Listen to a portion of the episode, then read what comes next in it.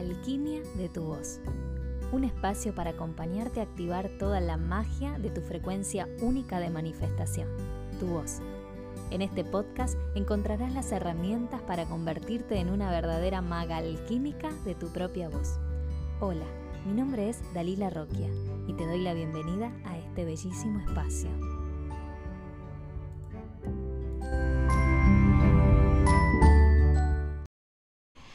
Muy bienvenida, muy bienvenido a este que ya sería nuestro décimo episodio del podcast La alquimia de tu voz. Hoy les traigo un tema que suelo revisar mucho cuando abordamos nuestro segundo septenio en todo trabajo, ya sea en sesiones personalizadas o en los talleres de vibraciones heredadas, un taller que lo vamos eh, trabajando mes a mes. Eh, a través de los tres primeros septenios, ¿sí? Entonces, trabajamos primero el primer septenio, dejamos pasar un mes o 21 días y abordamos el segundo septenio, dejamos pasar un mes o 21 días y abordamos el tercer septenio. Eh, esto se trabaja puntualmente en el segundo septenio cuando eh, trabajamos lo que tenga que ver con las creencias, ¿sí?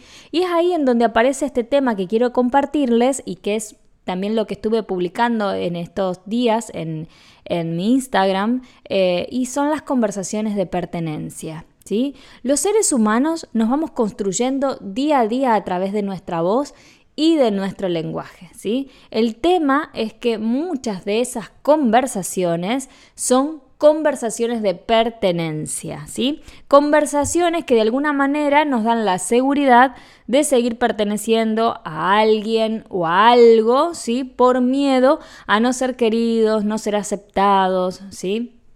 Si yo les pregunto a ustedes, ¿cuál creen que es el miedo más grande de todo ser humano? Seguramente la mayoría de ustedes ya se le vino a la cabeza el tema de la muerte, ¿no? que el ser humano lo que le tiene miedo es a morir. En realidad no es así. Dentro de la pirámide de porcentaje, eh, el miedo más grande se lo atribuye al miedo a hacer el ridículo. ¿sí? Eh, y, y sobre todo esto, si prestamos atención, lo tenemos en nuestro lenguaje. ¿sí? Como por ejemplo cuando decimos yo antes de pasar vergüenza me muero o antes de hacer el ridículo me muero. A ver, prefiero morir antes de que me vean como un ridículo, como una ridícula, ¿sí? ¿Y esto a qué es?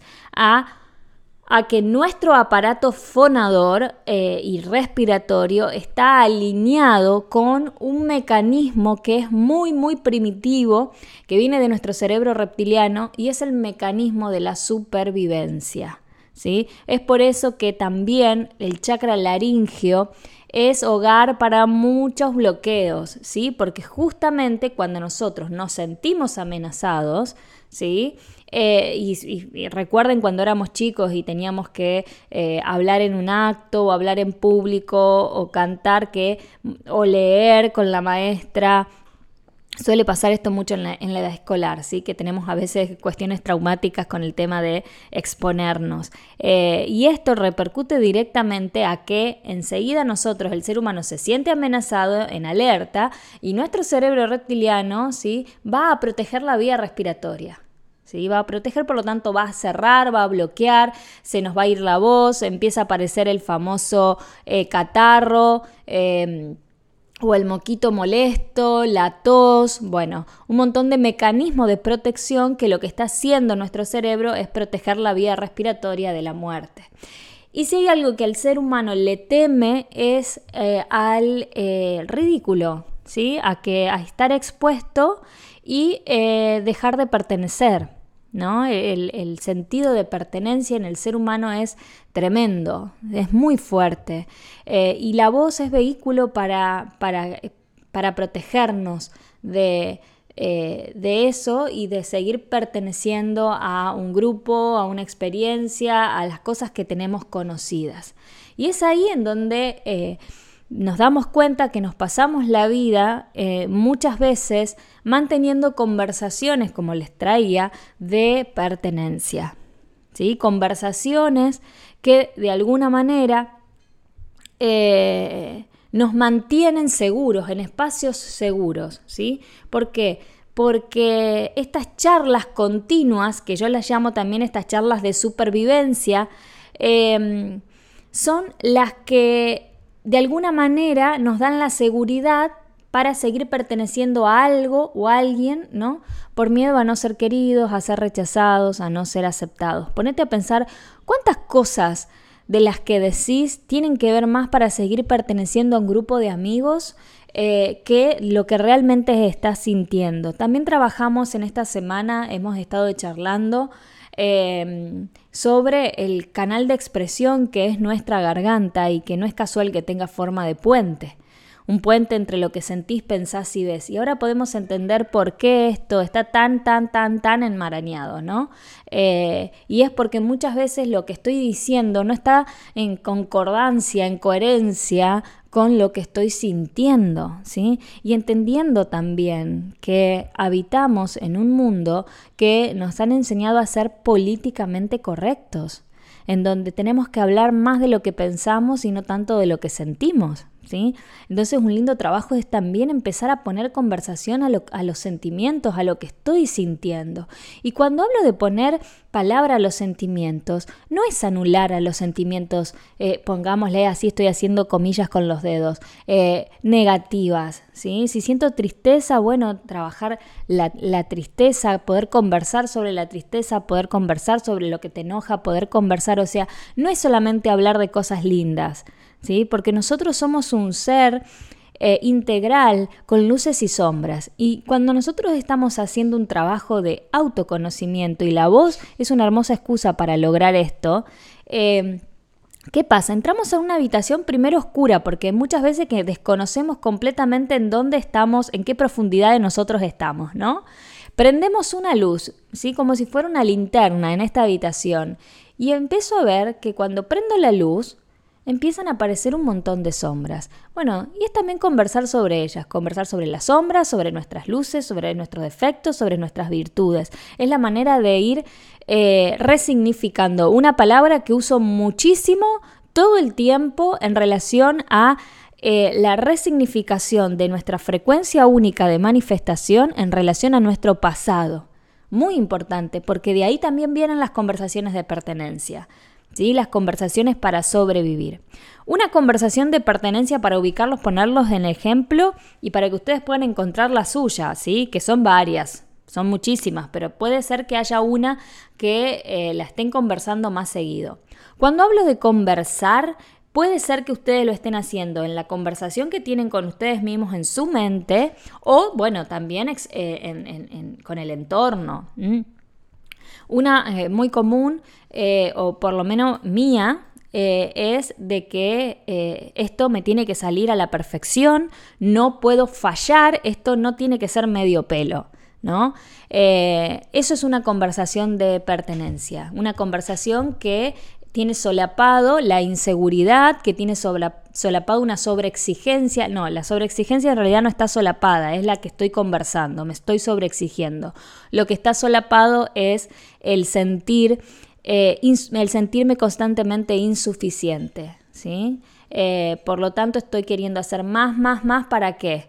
Para ser aceptada, para ser validada, para ser reconocida, para ser aplaudida, eh, para que me quieran, para que no, eh, no me dejen de lado. ¿sí? ¿Vieron cuando íbamos a la escuela y decían me dejaron aparte? Bueno, eh, lo seguimos manteniendo, gente. ¿Sí? Esta es una conversación, por ejemplo, de pertenencia, cuando nos damos cuenta de que no mostramos lo que queremos, lo que logramos porque nos parece que es poco en relación a lo que el mundo pretende de nosotros.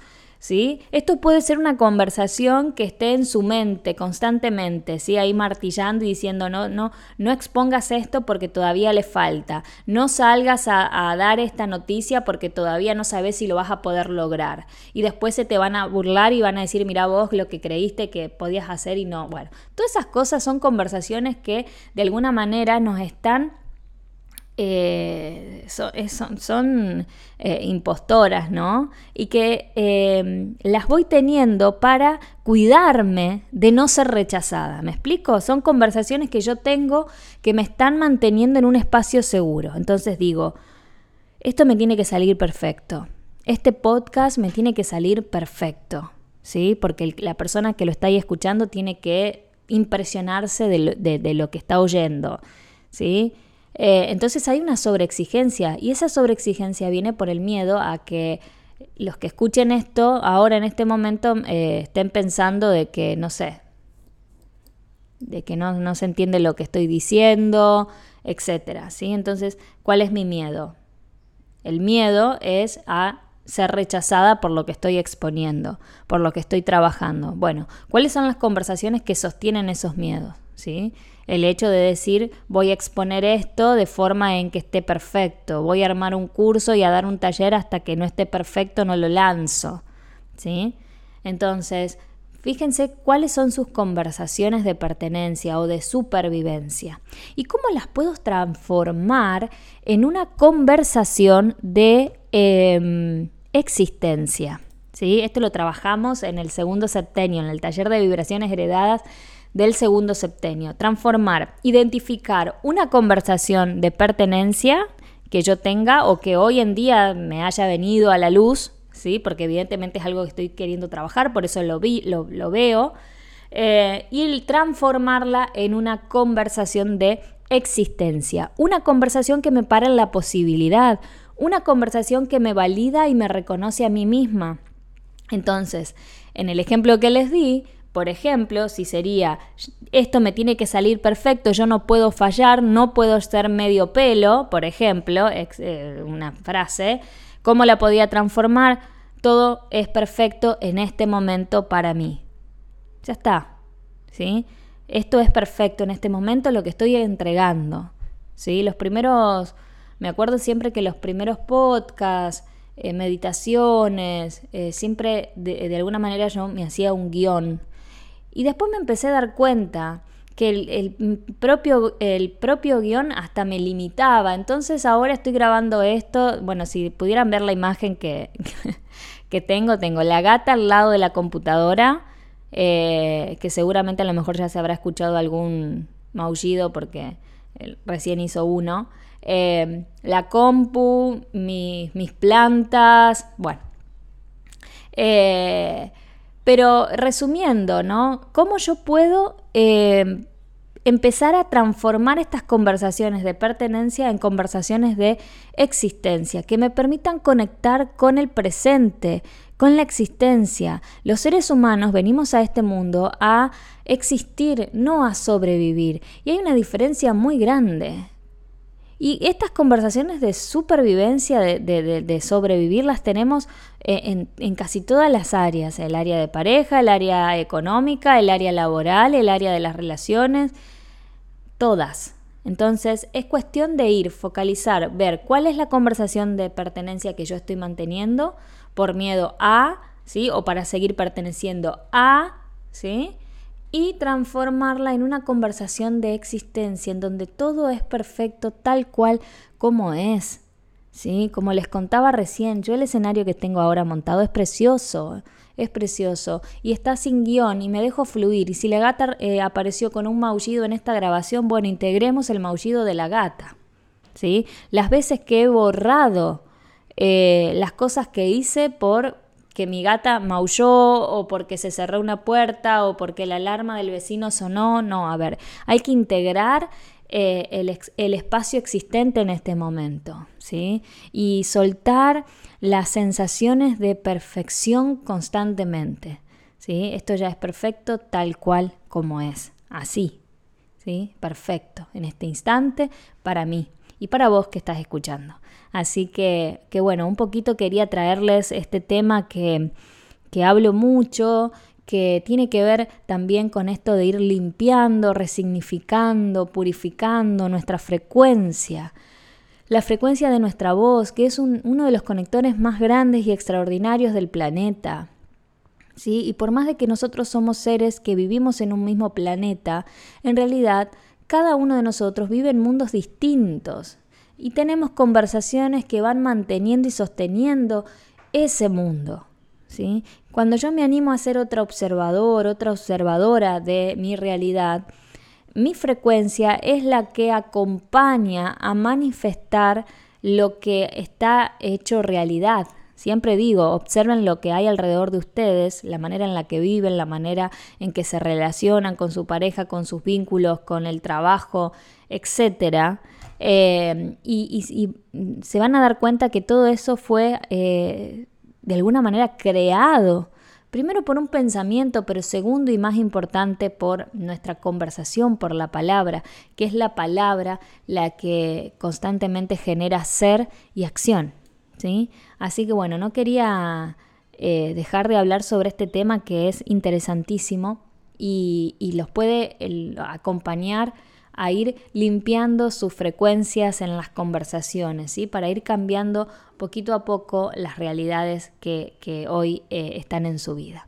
Bueno, les dejo un abrazo gigante, gracias por estar ahí y nos vemos en el próximo episodio.